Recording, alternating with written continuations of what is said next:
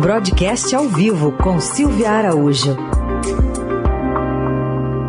Momento de falar de economia aqui no Jornal Eldorado e a Silvia hoje vai comentar aqui com a gente sobre ah, últimos dados que saíram mostrando a situação também da economia em alguns aspectos que a gente trata aqui, como por exemplo o PIB, é, que como é que ele repercutiu no mercado financeiro, indica já como é que pode ser a inflação oficial para agosto. Oi Silvia, bom dia. Bom dia, Heisen, bom dia, Carol, bom dia, ouvintes. Pois é, o PIB, o Produto Interno Bruto do segundo trimestre, que foi divulgado na semana passada pelo IBGE, deu um impulso para melhorar as estimativas para o crescimento econômico deste ano.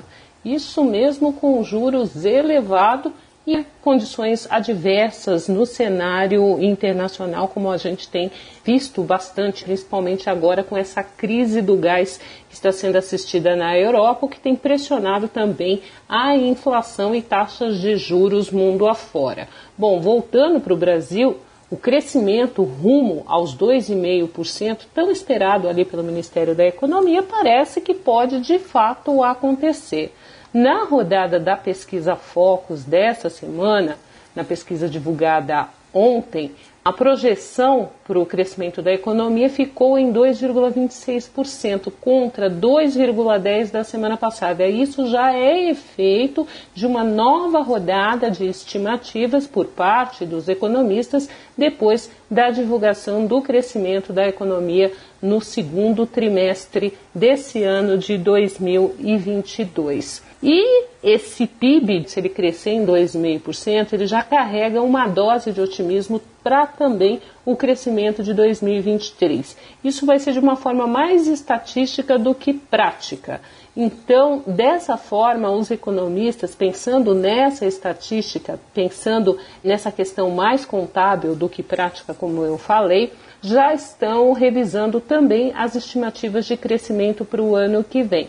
Essas estimativas subiram 10 pontinhos na pesquisa Focus divulgada ontem. Na semana passada ela estava em 0,37% e agora está em 0,47%.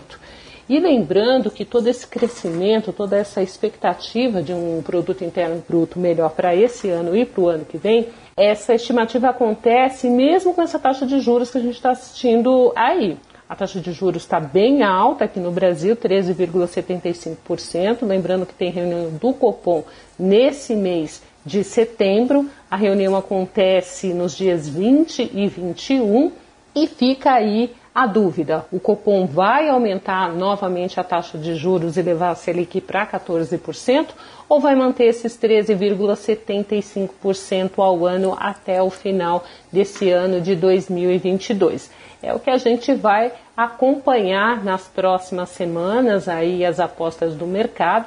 Ainda existe alguma aposta residual nesse aumento de 25 pontos que levaria a taxa Selic aos 14%. Para o ano que vem, também tem uma estimativa da taxa Selic ficar aí ao redor de 11% no final de 2023.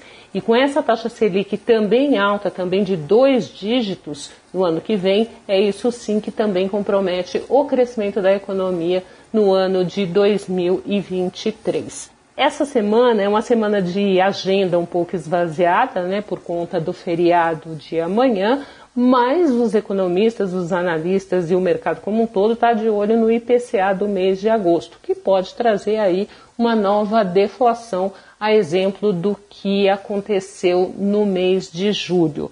E de posse desse número, né, do IPCA do mês de agosto, o Copom vai ter mais instrumentos para determinar se ele faz esse ajuste residual de 25 pontos para a taxa Selic nesta reunião do Copom do dia 20 e 21 ou se mantém a taxa Selic nos 13,75%. Só lembrando que, embora a gente tenha visto deflação no mês de julho, pode ter uma outra deflação no mês de agosto, a inflação segue bem longe da meta estabelecida para esse ano de 2022, que é de 3,5%, com tolerância de 1,5% para cima ou para baixo.